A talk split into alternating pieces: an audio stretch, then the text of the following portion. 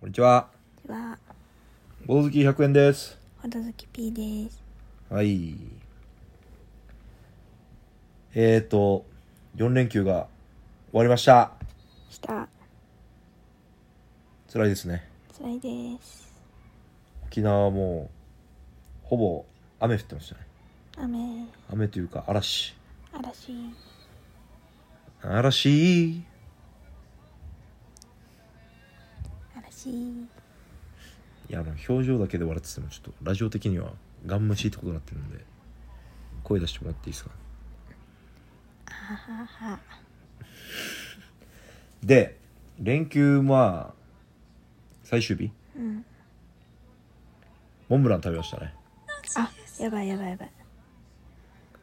大丈夫モでンすブかラン。うん。モンブラン美味しかったね。モンブラン美味しかった。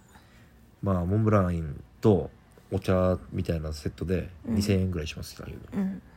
たまにはいいさなうん。高級モンブラン。美味しかったねうん。今で度ローソンのモンブランも食べよう。買ってきますか今今はいい。あそうですかうん。今、うまかった今食べようとするじゃん。食べるさ食べんでいい。そうですかうん。最近100円さんちょっともうブクブク太ってますねやばいよ。なんでかななんでだろでもそういう体質なのかなういや 食べちゃう体質ってことうん太っちゃう体質ってこと仮に仮に同じものを同じ量食べたとしても先に脂肪がつくのは100円さんかもしれんどうだろうなそんなに太りやすいとも思わないけどねそう食ってる量が多いんだよ多分じゃあ食ってんだとは思いますよだから乳酸よく私と同じ量だけ食べたらいいよってそれはもう積んでる車体の大きさが違いますからそうでしょでもいいさそれで私と同じくらいになればいいさ頑張ります あで今日はあれの話ですねあの映画の話うんあれ見てきましたね竜とそばかすの姫合ってる多分竜とそばかすの姫あのあれですよ細田守さんですようんサマーウォーズとか時かけの人うん狼子供とか未来の未来とかうん化け物の子とかうん合ってるうんどうでした絵が綺麗やったまあ一応ああちょっと今おならしちゃって臭いっすね すいません 臭いっすかここまで今だ届いてないあ届いてうなんいいつか時間届差いたで瞬間そうそう届いた瞬間うってなるかもしれないです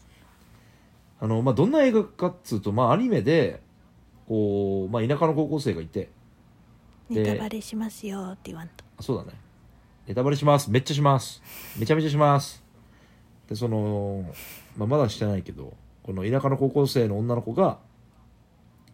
YOU っていう電脳世界みたいな、まあもう一つの仮想現実みたいなうんそこでなんかすごいディーバみたいなねうん歌歌って超話題になってみたいなうんしたらなんか謎の竜竜が来て、うんまあその世界では人間がいろんな姿に変わってるから、うん元は人間なんですけど元っていうか中の人はうんけど竜がなんかいきなり来てみたいなそっから起こるサムシングみたいうんな感じでしたねうんいや面白かった面白くなかったで言うと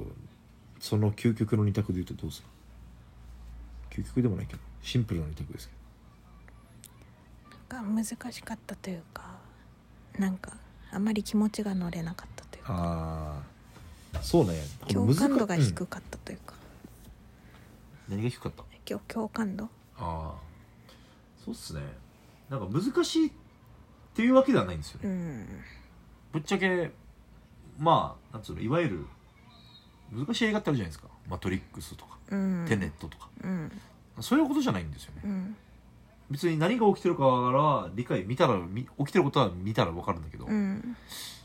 あ、ところどころねちょっとなんでそうなるんだみたいなところが納得いいかないは言い過ぎか共感できないって感じうか、んなんか置いてけぼりにされてる感じだったそうで我々で一応話したのはこの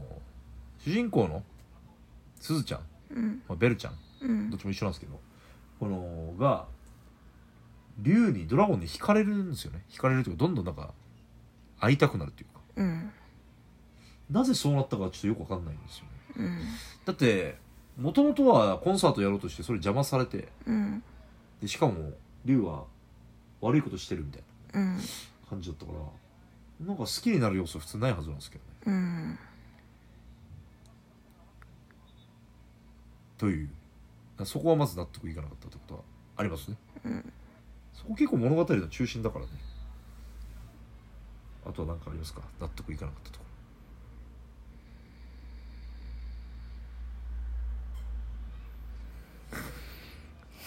ろラジオなのに黙ってると何もないんですけ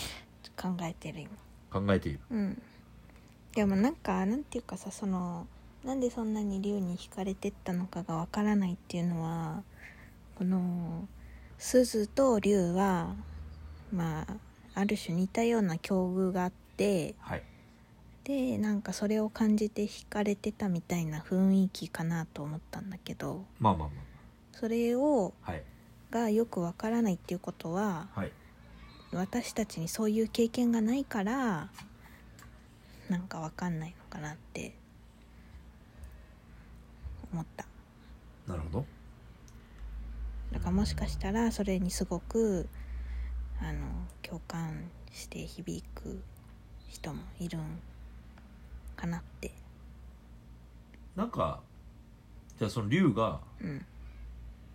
孤独孤独というかそのベルと同じような感じだなみたいな描写ってあったっけ具体的にはなかったでしょなんかそれをシンパシーでじゃあ分からん分からんよだからそれをシンパシーで感じるものがあったんかなってそっか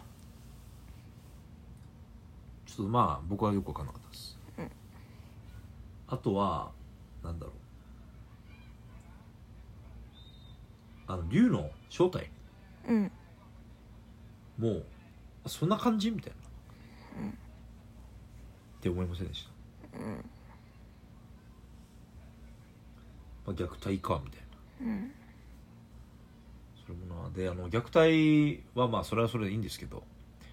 でなんか東京に一人で行くじゃないですかうんベルさんがうんすずさんがうんそれもちょっとなんでみたいなうんあんな普通み誰か行くでしょみたいなうんでまあそれはもう別にまあアニメですからうんいいとしてででも別に誰か一緒に行っても成り立つよねうんねで別になんか子供たちと会う時だけバラバラとかってあり得るさうんなんかそこが不思議っていうのとまああとはあっち着いてそのドラゴンの正体のうん子供たちがもうたまたま家から出てくるんですよねうんたまたま会うんですよねうんあれもなんかもうちょっとこうしたから会えたみたいなねなんかそのさっき読んでたブログみたいなのにも書いてあったけど、なんか超なんか超人的な能力というかなんか超自然的な偶然が重なったことでみたいな 向こうはなんかあの何もう特定されたことすらも知らないはずなのにああ家をねそうそうそうそあ確かにあの時うもう切られてたじゃそんっかそう回線切られてた後にいろいろみんなで特定したのにああ確かに特定したことすらも奇跡だもんねそうそうそう確かそうで特定されたことすらも知らないのにたまたまなんか出て鈴がついたタイミングでなんか普段は多分家を出ることすら禁じられてた子たちがたまたま家を出て会うみたいなにそうなんですよねで非力な女の子がこの手を出すこともなくなんかこの悪者のお父さんを倒すみたいなのちょっとなんか腑に落ちないというかなんかねそうあれもあれもななんなんなんだろうなまあ睨みつけただけで父ちゃんなんかなんつうのお化けにあったみたいな感じになるじゃないですかそそのぞり返っちゃったとかその退いちゃったとかなんてなのなんかあれもなんかよく分かんなかったんですよねなんでみたいなでなんかどうしてもやっぱあの世界観的にサマーウォーズと比べてしまうんですようんでこの最後の問題を解決しようっていう時にサマーウォーズはこう隕石が落ちてくるみたいな感じだったよねそうだったそうだったと思ううんで隕石落ちてきちゃうからこのままだともう屋敷に直撃するんですよねうーんだからあの主人公の男の子がうんすげえ数学が得意だから、バーってやってでそれをとプラスあのなんだっけカズマみたいな、うんそれは戦うみたいなう、んあのもう暴走したうんやつとうんでなんかその2つが相まってなんか最後一気にドーンと解決みたいなうんで周りのみんなもめっちゃなんつうのもう盛り上がってうんうるんからすごういんさ、みんなもやって「来い来い」みたいな、うんで「よろしくお願いします」みたいな、うんセリフを生まれみたいなうんで今回のそれって多分このベラさんが顔出して歌うところでしょうんでからのまあ住所特定する流れなんだけどうんなんか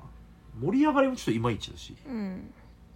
で結局なんかベラさんがやったのって顔出して歌うことなんだけど、うんなんか顔出すことを恐れてた割にうんさらっと出してうんで結局、まあさらっとじゃないけどね、うん結構カットあったっぽいけど顔出したゆえの代償みたいなうんそんなの特にないしうんなんかあえなんでじゃあ今までまあ今までやんなかった理由はあるんだろうけどうんなんか今一年みたいうんなというまあただ最初の歌は良かったですうん歌はとってもよかったミレニアムパレードの歌最高でした、うんはいみんなも見てねうんほどほどほどほどバイババイイバイ